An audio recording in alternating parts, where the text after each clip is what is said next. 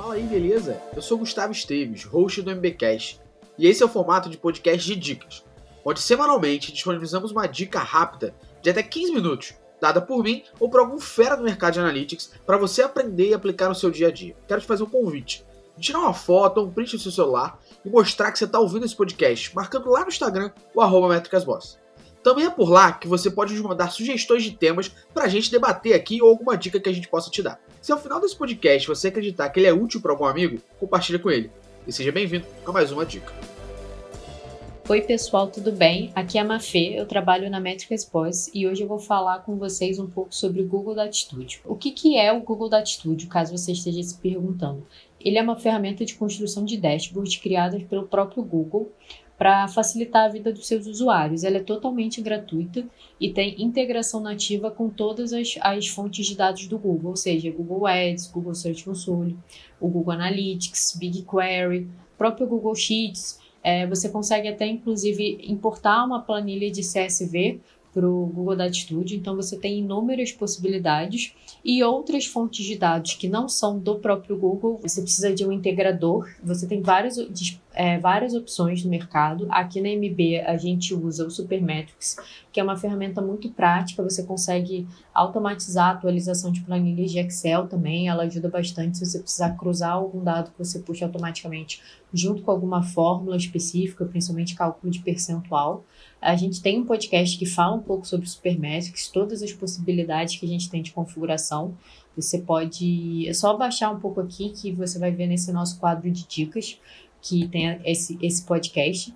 E então, ele, basicamente, ele é uma ferramenta muito prática que ajuda muito quando você tem alguns KPIs que você precisa acompanhar o tempo todo, se você tem um relatório que você precisa apresentar para alguém da sua empresa, para o seu chefe, para pessoas da sua equipe. Isso porque você consegue juntar diferentes fontes de dados na mesma superfície, no mesmo dash, criar gráficos de forma muito mais prática e o principal, que é o grande diferencial de um dashboard, é uma atualização automática, ou seja, se você configurou todo um dash para ver um, em relação ao período anterior e por acaso na reunião alguém pede para ver, ah, mas deixa eu ver como foi na semana passada, não tem problema, você não vai precisar puxar todos esses dados de novo, é só você atualizar no seu controle de período que tem no Google Data Studio.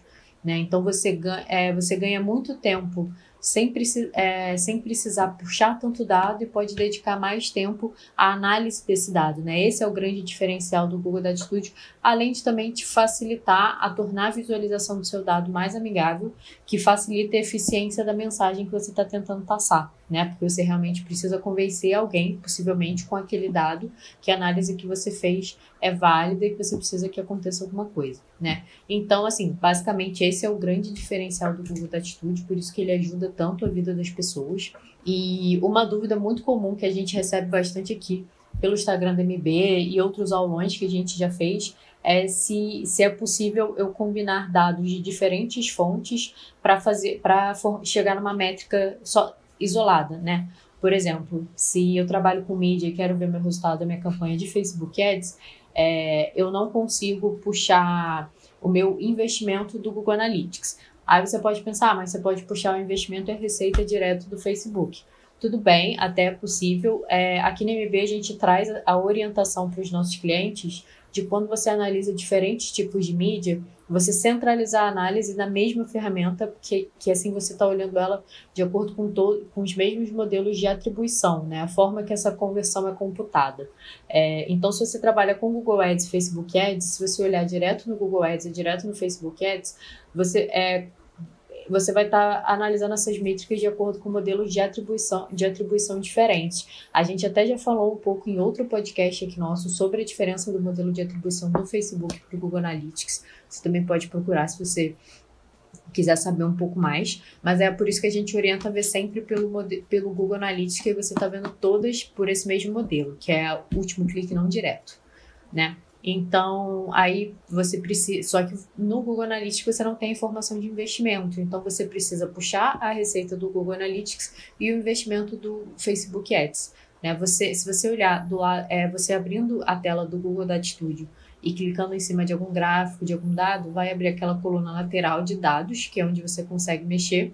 E bem no comecinho, assim no topo, onde tem origem de dados, tem ali uma opção combinar dados. É ali que você consegue fazer isso. Você vai ver que vai te abrir duas colunas, né? Onde você tem exata uma fonte de dados que você configura exatamente o que você precisa, as dimensões, as suas métricas, se por acaso tem algum filtro, por exemplo, nesse caso, eu colocaria um filtro de origem de Facebook Ads, se eu quisesse mensurar apenas as minhas campanhas de conversão, para calcular meu ROI, eu também posso adicionar esse filtro de, de campanha, mas ele, esse filtro vai estar atuando apenas na métrica que eu estou puxando do Google Ads, do Google Analytics. É, enquanto na outra coluna eu adiciono, eu vinculo a minha fonte de dados do Facebook e puxo o meu, a minha métrica de investimento, que eu também posso colocar um filtro, por exemplo, de só puxar o investimento das campanhas que têm sinalização de serem de conversão. E aí, aí você dá OK e pronto, você já tem essa combinação de dados para formar uma métrica calculada. Né? E para formar a métrica calculada também é bem simples. É, a gente vai lançar um podcast falando sobre isso, então se você por acaso não sabe, na, ainda esse mês a gente vai lançar esse podcast e fica aqui ligado. É, e principalmente se você se você gostou, se você está um pouquinho mais interessado em aprender sobre dashboards e Google Data Studio, eu queria convidar você a ir no nosso canal do YouTube conferir o aulão que fui eu que fiz, é, o aulão que eu dei sobre Google Data Studio. Eu compartilhei minha tela, mostrei bastante coisa, é, tirei dúvidas, então ele está bem legal está bem completo. Eu vou botar o link dele aqui na descrição. E, e é isso, espero que vocês tenham gostado da dica dessa semana.